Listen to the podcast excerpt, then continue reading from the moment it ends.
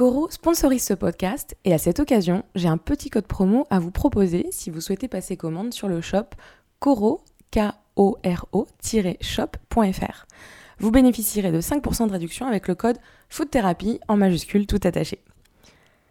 Parmi la multitude de produits du supermarché en ligne, on peut retrouver des fruits secs, des noix, des épices, des snacks, des super aliments, des pâtes, du riz, des sauces. Mais si je devais vous en conseiller un essentiel, c'est la purée d'amandes brunes. De loin, la meilleure purée d'amandes que j'ai pu goûter. Elle est onctueuse, ultra savoureuse. J'adore sa texture crémeuse et elle est suffisamment liquide pour s'étaler sur une tranche de pain complet ou ajouter un peu de gourmandise dans un bol de fruits et muesli. J'ai aussi un petit coup de cœur pour leur gamme barista, avec un lait d'avoine qui mousse facilement et un café à la vanille. De quoi se faire des lattés de folie à la maison cet automne. Bonne régalade et belle écoute de cet épisode.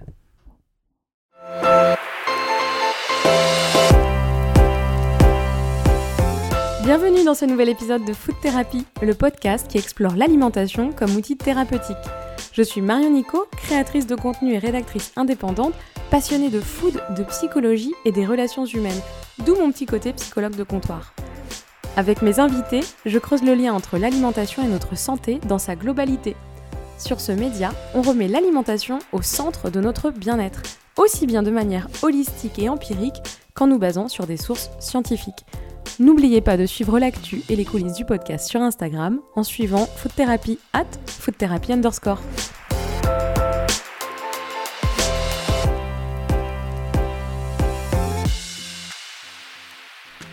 Si vous suivez ce podcast depuis son début et que vous n'avez manqué aucun épisode, alors peut-être vous rappelez-vous de mon premier épisode, l'épisode 2 en fait, Ayurveda, l'alimentation pour réguler notre état émotionnel j'avais interviewé mon amie Pauline, qui pratique l'Ayurveda depuis des années à Barcelone. Depuis, de nombreux épisodes se sont intéressés aux maux du ventre. Nous avons compris une chose, le lien fondamental, et prouvé scientifiquement, qu'il existe entre intestin et cerveau. Lorsque l'on comprend cela, il est alors pratiquement impossible de revenir en arrière, et presque intolérable de se voir dissocier notre état mental de nos souffrances physiques lorsqu'on consulte un médecin. Appréhender l'individu dans sa globalité, de manière holistique, mais aussi dans son individualité et prendre en compte tout ce qui fait qu'il est lui, à ce moment T, c'est le principe de l'Ayurveda. Lorsque j'ai eu entre les mains l'ouvrage de Lucie Joao et Marie-France Faré, Équilibrer sa digestion grâce à l'Ayurveda, je me suis dit qu'un épisode qui se focalise davantage sur le ventre, avec cette philosophie de vie, ça pourrait être intéressant. J'ai beaucoup aimé la phrase suivante dans ce livre plein d'explications intéressantes et de recettes appétissantes. Quand un sujet devient mainstream, il est vite résumé à des clichés et diffusé dans sa version caricaturale. Cela part généralement d'une bonne intention, simplifier les concepts pour les rendre accessibles au plus grand nombre. Certes, mais on se retrouve aujourd'hui avec des aberrations érigées en valeur et appliquées en dogme. Je discute aujourd'hui de digestion avec Marie-France Faré, qui est accompagnatrice vers la pleine santé et le mieux-être, et Lucie Joao, praticienne en Ayurveda. Elles ont coécrit ensemble cet ouvrage dont je fais un épisode aujourd'hui. Belle écoute. Bonjour Marie-France, bonjour Lucie. Bonjour Marion. Bonjour Marion. Comment ça va? Ça très bien. Vous êtes euh, toutes les deux, euh, donc on enregistre à distance. Euh, je sais pas où vous êtes située. Lucie, je sais pas où tu es toi. je suis chez moi à Biarritz. ok. Et toi Marie-France? Et moi je suis dans les Landes, pas très loin de Biarritz, à une demi-heure, sur la commune d'Ossegor. Bon, bah, on n'est pas loin parce que moi je suis à Bordeaux en fait, donc euh, on aurait presque pu le faire en, présentiel. en plus, il y a un beau soleil aujourd'hui, en tout cas à Bordeaux, ça fait plaisir. Euh, merci beaucoup du coup de prendre un peu de temps pour euh, répondre à mes questions. J'ai eu votre ouvrage en fait à toutes les deux entre les mains qui s'appelle Équilibrer sa digestion grâce à l'Ayurveda. Euh, ça m'a interpellée parce que l'Ayurveda, c'était le premier épisode de ce, de ce podcast, en fait. Euh, quand j'ai pensé à, à, faire food thérapie, tout de suite, je me suis dit, euh, OK, par quoi commencer, etc. Et je me suis dit, bah, l'Ayurveda, finalement, ça résume un peu... Euh, la philosophie autour de food thérapie parce que on part de l'alimentation comme la base en fait d'un bien-être et d'une santé d'une bonne santé si possible et, euh, j'avais fait cet épisode euh, où on parlait de l'Ayurveda dans les grandes lignes. Euh, on rentre bien sûr dans les détails quand même euh, des différents doshas, etc. Et euh, on parle bien sûr de un petit peu de la digestion et de l'alimentation dans cet épisode, mais euh, comme là le livre vraiment euh, bah, euh, met carrément les pieds dans le plat, si, si je peux utiliser l'expression, je me suis dit c'est vraiment parfait. Je pense que c'est intéressant de faire un épisode complémentaire sur bah, que je vais appeler vraiment comme votre bouquin du coup, hein, équilibrer sa digestion grâce à l'Ayurveda. Euh, du coup, voilà, j'ai assez parlé. Est-ce que vous pouvez chacune vous présenter? Lucie, si tu veux commencer. Euh, oui, bah alors voilà, mon nom c'est euh, Lucie Joao. Euh, je suis praticienne en Ayurveda euh, au Pays Basque et euh, j'écris le blog euh, ayurveda-au-quotidien.com. Ok. Marie-France? Donc moi, je suis naturopathe. euh, je suis aussi chef en cuisine végétale. Je travaille surtout euh, sur les retraites de yoga et de développement personnel. Et à côté de ça, je suis autrice de livres euh, sur la santé et le bien-être. J'en ai publié huit actuellement. Donc, euh, dans cet ouvrage, c'est toi qui te charges euh, justement de la rédaction des recettes, euh, les, les recettes qui sont proposées. Hein. Tout à fait, j'ai créé les recettes euh, et euh, donc Lucie s'est occupée de toute la partie didactique et euh, bien sûr, euh, elle m'a conseillé par rapport au choix euh, des aliments, des combinaisons alimentaires et elle a validé toutes les recettes euh, que j'ai pu créer pour, euh, pour cet ouvrage. Ok, top. Euh, comment vous définiriez euh, l'Ayurveda? Peut-être que c'est toi, Lucie, qui va, qui va me répondre puisque c'est ton, c'était ton cœur de métier. Ouais, euh, pour le définir en quelques mots, euh, c'est une science qui, euh, qui a pour objet l'étude du vivant. Donc en fait, c'est une biologie euh, qui se concentre sur la santé de euh, l'humain, mais c'est pas euh, une médecine. On dit souvent c'est une médecine euh, traditionnelle de l'Inde ou quoi. Non, Mm. l'Ayurveda, c'est une science qui étudie le vivant, et de cette science-là, on a tiré une médecine. D'accord. Qui est euh, principalement pratiquée, en tout cas de manière ancestrale, euh, en Inde. C'est pour ça qu'on fait l'amalgame, peut-être.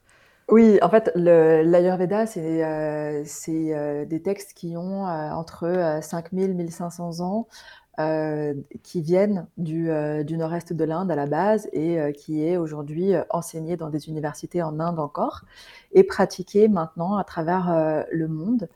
Mais oui, ça vient, ça vient d'Inde, c'est traditionnel. Euh, mais c'est pas quelque chose d'archaïque en fait. Mm. L'Ayurveda, il y a toujours une recherche, il y a toujours de, de, euh, voilà, des universités, des hôpitaux et une recherche qui, euh, qui continue. Seulement, c'est une approche qui est très différente de la biologie et de la médecine moderne euh, Ouais. parce qu'elle est holistique Hmm. et elle considère l'humain dans sa globalité et surtout l'humain dans son environnement. Ouais, c'est ça qui est intéressant. Quelle est votre histoire respective avec l'Ayurveda? Comment Alors- vous êtes euh, initié à l'Ayurveda et comment l'Ayurveda euh, est entré dans votre vie? Et puis, bah, toi, Lucie, du coup, t'en as carrément fait ton métier. Ouais. Moi, ça fait euh, six ans que euh, j'étudie et que je pratique l'Ayurveda. Euh, de- ça fait plus de 20 ans que je suis dans un, que j'étudie en fait les sagesses traditionnelles. Et, et petit à petit, en fait, avec la pratique et l'étude du yoga, euh, je suis arrivée à l'Ayurveda parce que l'Ayurveda, c'est euh, la science complémentaire du yoga. En fait, c'est l'outil pour euh, atteindre le yoga. C'est l'outil de santé physique pour atteindre l'élévation spirituelle, disons. Et en fait, il y a six ans, je suis, je suis allée vivre dans un ashram pendant un an où il y avait une école d'Ayurveda. Donc j'ai commencé comme ça et j'ai jamais arrêté d'étudier et j'étudie encore et je pratique depuis trois ans ici au Pays Basque. Super. Marie-France? Alors moi, euh, donc quand j'étais en Bourgogne, euh, un peu avant ma reconversion professionnelle en tant que naturopathe, euh, j'avais un centre à côté de chez moi qui organisait des formations euh, tout au long de l'année. Euh, et donc en 2014, il y a eu le docteur euh, Partak Choran qui venait du Jiva Ayurveda Institute qui est venu faire euh, justement euh, une- un, cours en fait d'initiation à l'Ayurveda. Je me suis inscrite, donc conférence, j'ai ouais. découvert voilà l'Ayurveda à ce moment-là. Euh, et on a fait un peu de cuisine aussi, c'était sympa. Et après, ben, j'ai fait un- une formation de professeur de yoga avec Charles Saint-Jean et on a eu euh, aussi des conférences sur l'Ayurveda. Puis après, j'ai travaillé sur des retraites avec des praticiens d'Ayurveda. Donc voilà, j'ai j'ai toujours un peu survolé, on va dire, et, et compris les bases. Et puis c'est vraiment depuis que je connais Lucie que j'ai commencé à approfondir euh, mes connaissances à ce sujet. Intéressant. Ouais, de, lier euh, l'Ayurveda même à ta pratique du yoga, etc. et que ça en fasse intégralement partie. Euh, c'est intéressant. Euh, on va rentrer tout de suite dans le vif du sujet. Qu'est-ce que l'Ayurveda, ça peut apporter sur le plan digestif à un individu? L'équilibre. Tout mhm. simplement. Au niveau digestif, en fait, la digestion en Ayurveda, l'Ayurveda, c'est une médecine holistique, comme je disais, mais la digestion, c'est la première étape. C'est la base de la santé et on considère que 90% euh, des maladies, elles sont dues à des troubles digestifs qui se sont aggravés. Mmh. Euh, donc ça apporte d'abord l'équilibre et le confort dans la digestion, mais surtout ça permet de maintenir euh, une excellente santé ou de la retrouver quand on l'a plus. Ouais. L'Ayurveda, il tient compte de l'individu, on l'a dit en introduction, de son histoire, de sa constitution, et de son environnement. Ça, on, des fois, on l'oublie un peu, ça. Euh, et de ses besoins à l'instant T. Parce qu'il y a aussi les saisons, euh, et puis aussi euh, à quel moment est-ce qu'il se sent faible, est-ce qu'il a un coup de blues, est-ce qu'il a traverse une période dans sa vie qui est particulière, etc. en quoi est-ce que c'est important de tenir compte de tout ça? Pour vraiment apporter du coup un accompagnement digestif, on va dire sain à l'individu? Bah, en fait, c'est même pas que c'est important, c'est euh, nécessaire et c'est la base en fait. C'est-à-dire que chaque individu est différent. On le voit bien, on arrive à distinguer euh, deux êtres humains parce que physiquement ils sont pas pareils, mentalement ils sont pas pareils et digestivement euh, ils sont pas pareils. De la même manière qu'on n'est pas pareil à l'extérieur, on n'est pas pareil à l'intérieur. Il n'y a aucun système qui est bon pour. N'y a aucune règle qui est bonne pour tout le monde tout le temps. Le principe même du vivant, c'est l'impermanence. Le mmh. vivant change tout le temps. Et il faut s'adapter à ce euh, changement. Et, euh, et, du coup, la rigidité parfois de certaines euh, recommandations nutritionnelles peut, peut ne pas être adaptée enfin n'est pas adapté aux personnes et à tout le monde. Et du coup, le, le, fait de prendre en compte l'individu et surtout, voilà, comme tu le disais, son environnement, son, son environnement, euh, c'est-à-dire sa saison, son lieu de vie, mais aussi son environnement familial, avec qui il hmm. vit, comment il vit, pourquoi, est-ce qu'en ce moment au travail ça va, etc. Euh, tout ça, en fait, on va le prendre en compte pour comprendre le système digestif, puisque le système digestif n'est pas que euh, les intestins, le foie, etc., mais l'environnement dans sa globalité, mais aussi pour adapter la nutrition et faire en sorte que la personne, elle se elle soit, euh, elle ait une santé optimale, c'est-à-dire qu'elle soit plus performante dans son quotidien euh, grâce à la nutrition. C'est aussi une dimension euh, à prendre en compte. Comment on fait du coup s'il n'y a pas de manuel universel de, de, la digestion ayurvédique? Est-ce qu'on peut quand même donner des grandes, des grandes lignes de conduite? Oui, oui, la grande ligne de conduite, c'est de manger comme un être humain et après d'aller voir dans les détails ce qui est bon pour nous ou pas. Mais en fait, le, justement, c'est pour ça qu'on a écrit ce livre avec Marie. En fait, c'était pour donner des outils, une grille de lecture.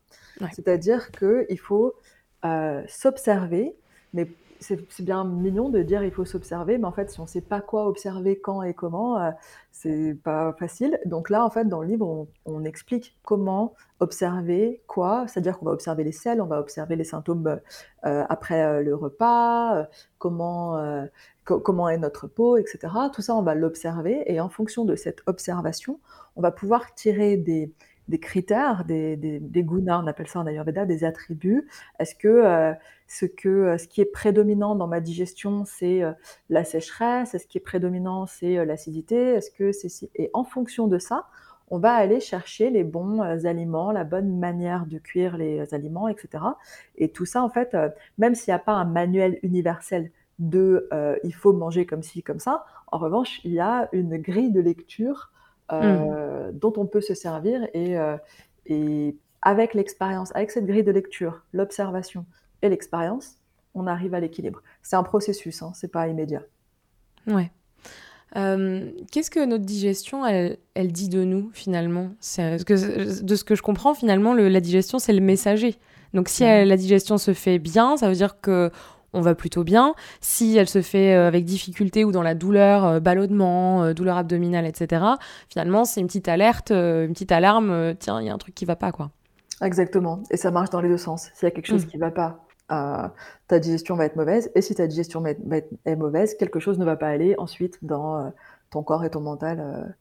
Ça, Mais en, Ayurveda, par exemple, comment toi, j'imagine que tu as des, des, patients qui arrivent et qui te disent voilà, moi j'ai des gros soucis de ballonnement, des enfin même dès le matin, hein, je me lève, j'ai jamais le ventre plat, etc. Euh, qu'est-ce que tu peux leur demander et comment tu vas interpréter euh, leurs leur euh, soucis de digestion? J'imagine qu'il y a beaucoup plus de questions qui sont posées, mais... Oui, mais en fait, si, si, je devais poser qu'une question, c'est à quelle fréquence tu vas aux toilettes? Hmm. Ensuite, si je peux poser plus de questions, c'est comment sont tes selles? La deuxième question. Et la troisième question, c'est explique-moi ce que tu manges dans une journée type. Mm. Et là, en fait, en fonction de euh, l'élimination des sels, déjà, je vais avoir énormément de critères. S'il y a une constipation, s'il y a diarrhée, s'il y a alternance, euh, tout ça, ça va me donner euh, clairement ce qui se passe dans, les, dans le système digestif et aussi même dans le mental. Mais une fois que, et donc, donc ça, je vais avoir le diagnostic. Pour avoir une, une, stratégie thérapeutique, là, je dois comprendre ce que la personne mange dans sa journée, comment elle vit, ce qu'elle mange, à quelle heure. Et souvent, c'est pas tellement sur ce que mange la personne, mais plutôt sur quand euh, mange la personne et, euh, combien de fois dans la journée. Ouais, voilà. ouais d'accord.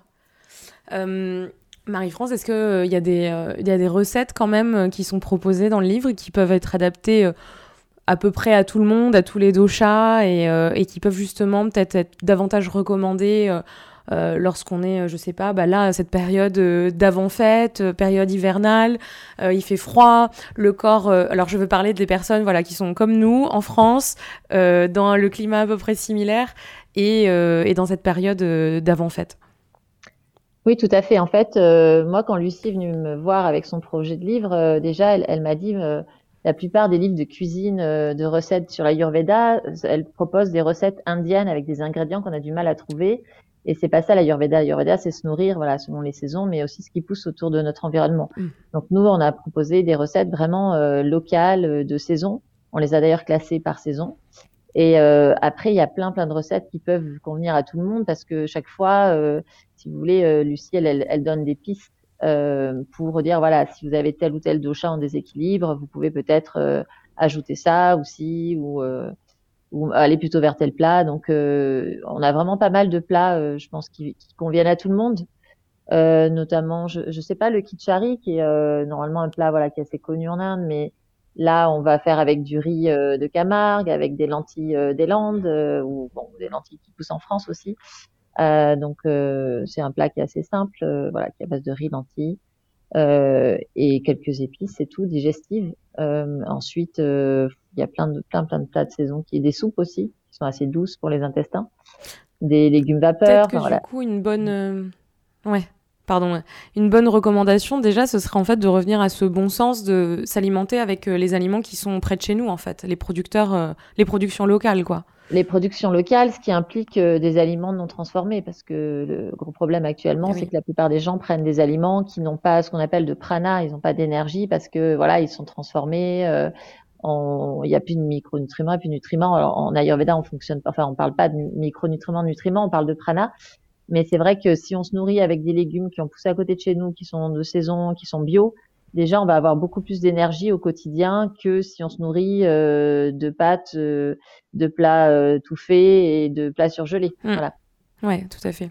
Tu parlais tout à l'heure de Lucie, en fait, finalement, de prendre l'individu dans sa globalité, mais aussi dans son individualité, finalement. Est-ce que finalement, l'Ayurveda, c'est pas ça? C'est accepter qu'on est tous différents et, et ensuite le, le, le, le, dérouler pour, pour avoir une alimentation qui s'adapte, qui nous est propre, en fait? C'est exactement ça. Et tu l'as bien exprimé, en fait. Ça paraît paradoxal de se dire qu'on est, en fait, dans, on est le tout c'est-à-dire que l'individu fait partie de son environnement et l'environnement euh, contient tous les individus et que la santé de l'un dépend la, de la santé de l'un dépend la santé de l'autre, etc. Euh, et à la fois, il y a cette euh, extrême individualité qui est aucune personne n'a les mêmes besoins et aucune personne n'est dans la même situation. Donc c'est complètement une, à la fois une science du tout et de l'individu. Et en fait, une fois qu'on a compris le rapport entre les deux, et c'est pas simple et je pense pas l'avoir euh, compris. Je sais pas si je le comprendrai un jour, mais euh, en tout cas d'aller vers la compréhension de cette euh, relation entre l'un et le tout, c'est hmm. l'objet de l'Ayurveda et je crois des spiritualités en général. En général, ouais, tout à hmm. fait. Si on devait quand même établir la base commune d'un point de vue alimentaire, nutritionnel, euh, quels sont les grands principes, les grands conseils euh, qu'on doit s'appliquer si on veut demain, euh, sans rentrer dans les détails, de dire ok vraiment à partir d'aujourd'hui je mène une vie alimentaire ayurvédique. Je pense que ça se fait pas comme ça, mais si on veut commencer à se dire ok peut-être que je peux prendre conscience de certaines choses, comment je peux commencer à cuisiner, à m'alimenter? Bah, La base, comme le disait Marie, c'est de consommer local. Mm. En fait, il faut manger local et de saison. L'univers est extrêmement bien fait et en fait, il nous fournit ce dont on a besoin au moment où on en a besoin. Là, mm. c'est euh, l'automne-hiver, on a euh, les, euh, les, courges, par exemple. les courges, c'est exactement ce dont on a besoin en ce moment. Alors, pour les personnes qui connaissent un petit peu les doshas, Vata, Pitta, Kapha, parce qu'ils ont écouté l'épisode 1, en ce moment, on est dans une saison où Vata est aggravé. Donc, Vata, c'est sec et léger. Donc la stratégie thérapeutique pour apaiser Vata, c'est la chaleur, la lourdeur et l'onctuosité. C'est exactement ce qui est une courge. C'est lourd, c'est onctueux et on la mange cuite. Et, euh, en fait, on n'a pas tellement besoin de connaissances si on, observe euh, l'environnement et du coup on respecte l'environnement et en fait il suffit de faire des courses euh, locales euh, et de saison. Et là, déjà, on est dans un premier et non industriel, comme disait Marie. Voilà. Mm. se caler au rythme de la nature, c'est le plus important. Ensuite, aujourd'hui, c'était pas le cas il y a 5000 ans quand les textes ayurvédiques ont été écrits, mais aujourd'hui, on est dans une société d'abondance où on mange beaucoup trop et les plus grandes causes de mortalité euh, sont des maladies euh, qu'on appelle des maladies d'excès euh, en Ayurveda, c'est-à-dire des maladies d'excès. On mange trop, on a trop de tissus, et, il y a les maladies, cardiovasculaires, les maladies cardiovasculaires, le diabète, l'obésité, etc. Et, et, on tend vers ça. Et même les personnes très minces sont, se nourrissent trop. C'est juste qu'elles ont un métabolisme très accéléré. Mais en mmh. général, on se nourrit trop. Attention, faut faire attention. Il y a aussi des personnes qui souffrent euh, d'anorexie, d'anorexie mentale et qui, sont euh, euh, sous-alimentées. Mais en général, on se nourrit trop. Donc il faut aussi faire attention à ne pas manger des choses trop lourdes et trop fréquemment. C'est quoi des choses, les choses lourdes? En fait, ce qui est lourd, ce qui est indigeste, c'est tout ce qui va être transformé industriellement. Ce qui est lourd dans ce qui n'est pas transformé industriellement, c'est les produits d'origine animale, donc la viande, le poisson, euh, le lait, le fromage, etc. Euh, et ensuite, on parle beaucoup du gluten. Alors pareil, parce que le gluten, c'est difficile à digérer, donc c'est assez lourd, mais moins lourd que euh, les produits d'origine animale quand même. mais ça fait partie des choses qui sont difficiles. Et le rythme, idéalement, progressivement, mais idéalement, deux repas par jour, c'est largement suffisant. D'accord. Donc là, par exemple, une bonne petite recette en ce moment, ce serait un velouté euh, de courge butternut euh, avec des petites épices quand même. Euh. Ouais, Marie, elle a mis une recette dans le livre que j'adore, qui est un houmous de, de courge. Qu'est-ce qu'il y a dedans, Marie? Oui, il y a de la, juste du potiron, du potimarron, de la courge vapeur, et puis après, on mélange avec un peu de purée de sésame, des épices, et puis voilà, tout simplement. Et d'huile d'olive. La simplicité, quoi. La Yurveda, c'est vraiment. Ouais, quand même, une petite huile d'olive, ça fait pas de mal. Euh, ce podcast, il s'appelle euh, Food Therapy et j'avais envie de vous demander votre avis sur euh, ce que ce nom vous inspire. Marie, si tu veux commencer. Alors pour moi, c'est la base hein, de la santé, parce qu'on sait que bon, la, santé repose sur plusieurs piliers, mais pour moi, l'alimentation, la, la, nourriture, la, le food, euh, c'est quelque chose qu'on peut pratiquer, euh, enfin déjà qu'on pratique deux à trois fois par jour. Euh, on peut avoir vite les effets positifs justement si on prend soin de son alimentation et on sait par l'épigénétique voilà qu'on peut avoir vraiment des super pouvoirs sur nos gènes et ça commence dans l'assiette. Donc, euh, pour moi, c'est la meilleure des thérapies. Et maintenant, on sait que aussi les dernières euh, études scientifiques montrent euh, le lien entre le, microbiote et le, moral, la dépression, etc. Donc, mm. voilà, on sait que c'est notre deuxième cerveau et tout est lié. donc, prenez soin de, de, vos intestins. Commencez par une bonne thérapie alimentaire et après, le reste, j'allais dire, suivra. ouais. Lucie, tu acquiesces Ouais, j'acquiesce, voilà, exactement. Je suis euh, complètement d'accord. J'aime beaucoup le nom euh, food therapy parce que ça nous rappelle que l'alimentation, c'est ce qui, c'est ce qui nous soigne, c'est ce qui nous, nous permet d'être, de vivre et de, mm. de, bien vivre si, et de nous guérir. Et, en fait, il y a tellement de dimensions dans le food thérapie et voilà, la thérapie aussi mentale, j'aime beaucoup. là, ça va aussi vous parler, j'imagine. je demande toujours à mes invités leur food mantra. Mmh. Pour moi, je dirais que c'est slow. Slow. Euh, doucement pour l'environnement, doucement pour moi. Manger doucement, être douce dans ma cuisine. Euh, la douceur, c'est aussi le plaisir. Et slow comme euh, slow food. Hmm. le contraire de fast food. Hmm. Et moi, je rajouterais keep it simple, stupid. keep it simple parce que c'est vrai que, en fait, les gens s'imaginent que bien manger, c'est compliqué. Et euh, mm. finalement, c'est en fait c'est très simple de bien manger. Euh, c'est juste prendre des céréales, des légumes et puis euh, faire des cuissons justement douces, respectueuses des aliments. Et au quotidien, moi, les plats que je, je prépare, même si je suis chef de cuisine, c'est des plats très simples. C'est des plats très simples et mm. justement, on a l'occasion de mieux digérer parce que plus la cuisine est simple, plus elle est digeste et d'avoir plus d'énergie au quotidien. Justement, pour rebondir sur ce côté euh, de simplicité, je me disais euh, souvent sur euh, Instagram, c'est vraiment la mode de tout ce qui est euh, healthy balls. Euh, alors on a beaucoup de balls très colorés, etc. Mais souvent, euh, moi je me fais la réflexion puisque dans ce podcast et avec la communauté sur Instagram, on est nombreuses à souffrir du syndrome de l'intestin irritable notamment, ou d'autres maladies chroniques, inflammatoires ou d'endométriose.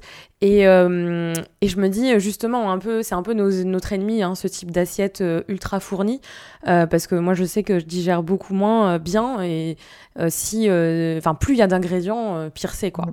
Euh, donc je me demandais, l'Ayurveda, euh, j'imagine que ça se, ça se cale aussi sur ce principe de on met pas 10 euh, ou 15 ingrédients dans une assiette? Ah ouais, ouais, carrément. En fait, ça dépend. Hein, si tu as un feu digestif hyper puissant, tu peux le manger, le bowl super Instagrammable. Mm. Mais si tu as un, système digestif un peu, un peu plus sensible, voilà, comme disait Marie, le plus simple, le mieux. Et surtout, le, dans ces bowls, en fait, non seulement il y a une grande complexité, parce qu'il y a beaucoup de choses à à traiter, beaucoup d'informations à traiter, mais aussi en général, on met des fruits avec mm. des légumes. Euh, en général, c'est cru. Et ça, c'est tout ce que l'Ayurveda n'aime pas. Donc, euh, c'est Instagrammable, mais c'est pas ayurvédique. c'est pas non plus euh, très bidou friendly en général pour essayer, non Non, il vaut une bonne petite purée de, de carottes. Et c'est joli aussi. Mais voilà, on peut, on peut, faire aussi de la déco dans l'assiette. Hein. On peut rendre des plats très simples jolis. Hein. Ouais, moi j'aime bien euh, parsemer par exemple sur une sur un velouté ou une petite purée, euh, bah, je concasse un petit peu de, de noix de cajou, mm. un petit peu de coriandre euh, ou mettre même un petit filet d'huile d'olive par-dessus. c'est aussi ce qu'on fait beaucoup en Espagne avec le gazpacho et ça marche très bien sur le sur le côté présentation. Alors, attention, le gazpacho c'est à peu près la pire combinaison alimentaire Ouais. Donc non, on me recommande pas le gazpacho. Mais les décorations, c'est très bien. Marie, elle décoration. les fleurs aussi. Et ça, c'est une manière de rendre tes plats jolis. Oui, ou les graines, euh, les graines germées, par exemple. Mhm. Euh, c'est très joli. En général, ça aide pas mal euh, à la digestion aussi. Mm. C'est des, des, bons tips. Est-ce que, Lucie, tu peux juste nous expliquer, avant d'arriver à, la dernière question de ce podcast, ce qu'est le feu digestif? Euh, le feu digestif, en fait, c'est le, nom qu'on utilise en Ayurveda pour parler de la digestion. Et pourquoi on l'utilise comme ça En médecine chinoise aussi, on parle de feu digestif?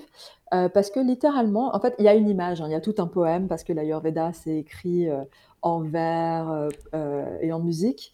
donc tout est des métaphores et des images pour qu'on retienne bien cette mmh. tradition orale à la base.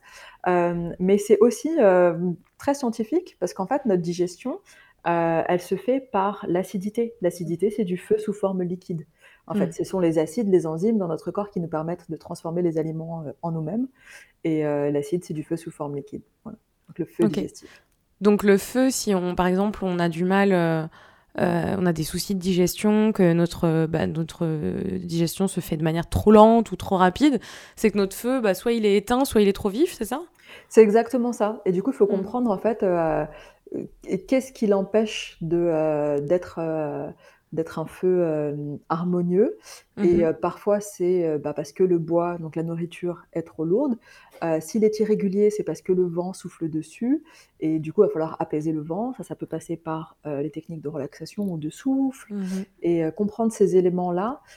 et le fait d'avoir une image, de comprendre le feu, l'air, l'espace, l'eau, c'est beaucoup plus facile d'expliquer les concepts qu'en parlant de, euh, de minéraux, de vitamines et de choses comme ça. Oui, parce que c'est les éléments qui sont autour de nous et qui, euh, qui sont dans le monde, en fait, qui font qu'il il y a une vie. Donc oui, c'est beaucoup plus simple.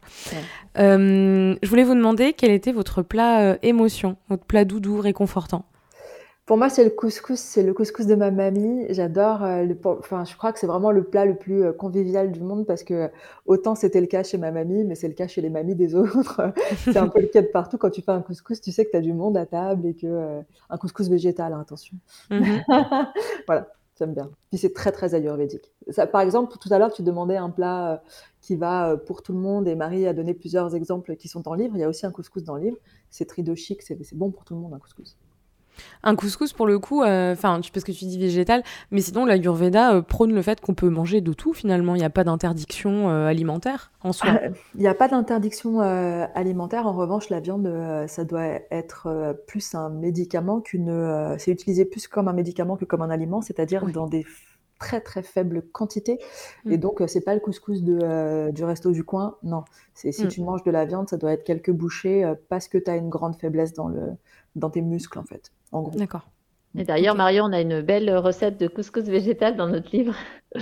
Ouais. Euh, donc, si tu as envie bah, de que je la, teste. voilà. Ah, avec plaisir, j'adore ça le couscous. Super. Et toi, ton plat euh, émotion, Marie? Euh, En ce moment, c'est plutôt ouais, les dalles, lentilles corail avec des épices, du, hmm. des épinards. J'adore les épinards, donc voilà, ce serait plutôt ça en ce moment. Un plat un peu lourd et mais digeste. oui, c'est ça. Ouais, c'est ce que j'ai mangé ce midi. Bah, c'est vrai qu'ici, on, ah a, du brouillard dans les vraiment le... On a du brouillard, on a de l'humidité, donc voilà, ça donne envie de manger des choses euh, qui, ont de la densité finalement. Ouais, il y a une question que je crois que je n'avais pas posée dans le premier épisode et je vais vous la demander. Est-ce que euh, l'Ayurveda euh, tient aussi compte des couleurs? Oui, alors il y a une. Bah, déjà dans, le, dans la nutrition, on tient compte des, euh, des six saveurs et euh, les couleurs en fait sont un bon indicateur. Euh, en fait, plus il y a de couleurs, tu sais, on dit mange un arc-en-ciel. Voilà, plus il y a de couleurs dans ton assiette, plus tu as de, de, de vertu en fait dans, dans tes aliments. C'est pour ça aussi qu'on utilise beaucoup les épices. En fait, chaque couleur va avoir, par exemple, le rouge. Ben voilà, le rouge en général, ça va être piquant, ça va augmenter pita, ça va augmenter le feu, etc. Donc oui. Après, sur une dimension non alimentaire, il y, a, il y a toute une théorie des, des couleurs, des, des, vertus des couleurs par le vêtement, etc. Mais là, plus oui, la chromothérapie, justement, peut-être sur le moral, et comme finalement l'Ayurveda tient compte de tout ça, ça peut aussi jouer, euh, enfin, c'est manger heureux, quoi, hein, un petit peu finalement. C'est hmm. ça, ouais. Après, je voudrais quand même préciser, bah, merci. Euh, oui, vas-y. Marion que bon, elle parlait de la couleur des aliments, mais elle parlait des aliments qui sont bruts, hein, parce que dans les M&M, c'est aussi beaucoup de couleurs. Mais quand elle disait c'est bon de manger du rouge dans son assiette, voilà, l'idée c'est pas d'ouvrir un paquet d'M&M, mais c'est voilà, c'est vraiment des aliments euh, qui sont de saison et complets. Euh. Non, parce que des fois, il y a peut-être des personnes qui vont entendre et qui vont interpréter ça euh, à leur manière. Donc, allez c'est bien de le préciser. C'est vrai que j'avais pas pensé parce que. Mais... Bah voilà, ouais. les épices, les légumes, etc. Tout à fait. Merci de la précision. Bah, merci beaucoup à toutes les deux. Je ne sais pas si vous vouliez euh, rajouter quelque chose. En tout cas, moi, je mettrai euh, euh, le lien pour et le titre du livre dans le descriptif de cet épisode. Et puis, bah, je vous souhaite de belles fêtes de fin d'année. L'épisode, c'est le dernier de 2021.